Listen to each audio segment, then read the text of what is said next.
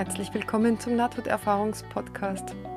Heute gibt es gar keine neue Geschichte, sondern eine Ergänzung bzw. einen Kommentar zur Erfahrung von letzter Woche, Charmaine. Und ich möchte euch da gern ein paar Sachen erzählen, die ich in der Zwischenzeit herausgefunden habe.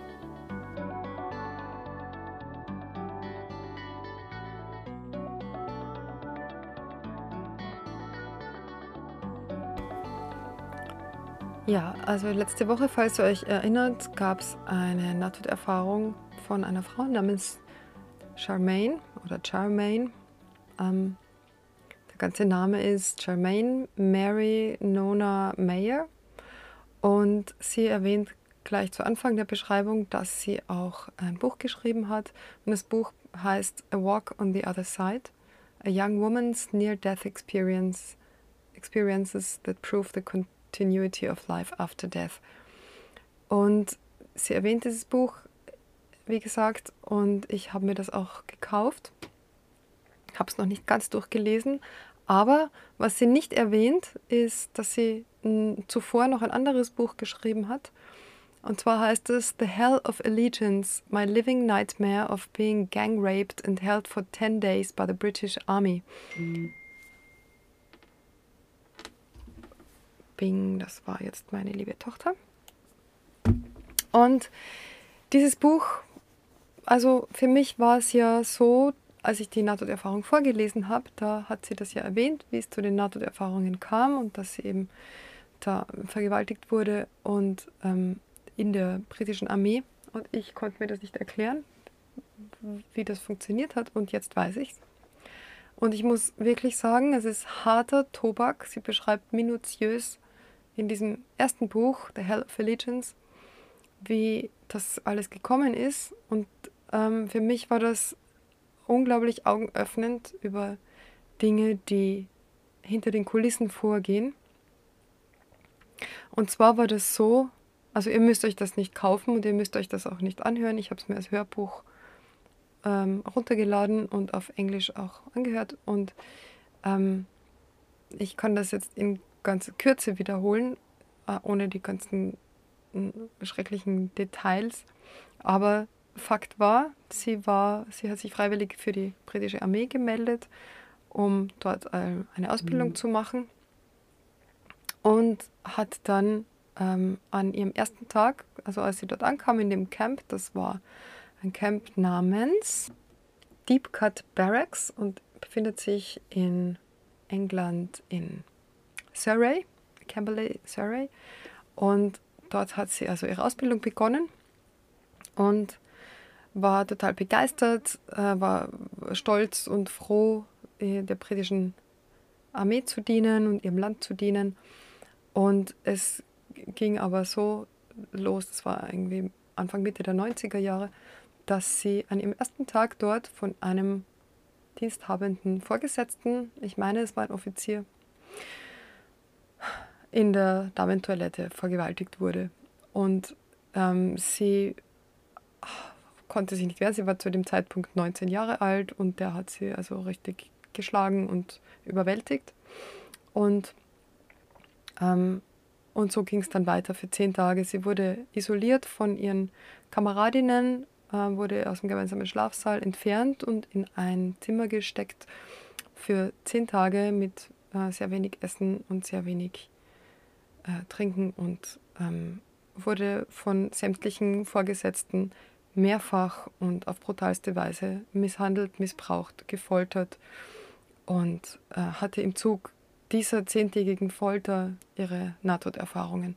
Das ist in der Beschreibung von letzter Woche alles nicht enthalten und ich erspare euch jetzt wirklich die ganzen schlimmen Sachen, die da alles passiert sind. Ich kann nur sagen, es ist wirkliche systematische Quälerei und Folter gewesen und sie ist schwerst traumatisiert aus dieser Erfahrung herausgegangen, trotz ihrer Nahtoderfahrungen. Und das Buch hat mich unglaublich berührt und auch sehr zum Nachdenken gebracht und ähm, lässt mich schon sehr daran zweifeln, ähm, also dass die Menschen, die die Macht haben, es wirklich nur gut mit uns meinen. Ähm, ja, ich muss sagen, dass mich das ziemlich erschüttert hat und auch beschäftigt hat tagelang. Und ich wollte euch das nicht vorenthalten. Es ist, äh, ja, das ist einfach schwer zu fassen, dass die Menschen, die die Fäden in der Hand halten, teilweise, ich unterstelle es überhaupt nicht allen und man weiß es natürlich eben auch nicht, aber es kam ja auch schon in dem Interview mit der Frau Dauster, das ich vor einem halben Jahr geführt habe, zur Sprache, dass das sich bis in die höchsten Kreise zieht und dass die Menschen, die die Fäden in der Hand halten, nicht alle wohlmeinend sind. In dem Buch kommt auch vor, ähm, dass einer ihrer ähm, Peiniger ihr ein Album gezeigt hat, ein Fotoalbum, wo Misshandlungen und Missbrauch von Kindern dargestellt war, fotografisch, also ähm, Fotos von kleinen Kindern unter zehn Jahre, die auf die gleiche sadistische Art und Weise behandelt worden sind wie sie selbst.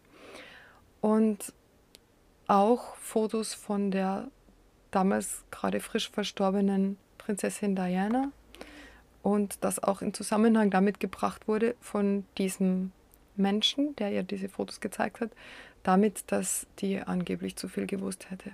Das klingt jetzt alles wie wilde Verschwörungstheorien. Ähm, ich bitte euch also auch nur davon, das mitzunehmen, was ihr mitnehmen wollt und könnt. Ihr könnt das natürlich auch alles selber recherchieren. Es ist alles also kein Geheimnis offen. Hier äh, einmal googeln und ihr findet das alles selber raus. Ähm, und ich, ich wollte euch das nur nicht vorenthalten, weil es für mich zu dieser Story dazugehört. Ähm, ja, und es lässt halt sehr viele Fragen entstehen, auf die ich selbst keine Antworten habe. Und ich meine aber, dass natürlich bei einem Nahtoderfahrungspodcast es um Nahtoderfahrungen gehen sollte, aber dass in diesem speziellen Fall und auch vielleicht in mehreren anderen, wie gesagt im Falle von der Frau Dauster, ihr könnt euch das, wer es noch nicht gehört hat, gerne anhören. Ich weiß jetzt nicht genau, welche Folge das ist, aber es war so ungefähr im April oder Mai. Mhm. Ähm, dass es auch da zur Sprache kam, dass sich diese Dinge bis in die höchsten politischen und einflussreichen Kreise ziehen.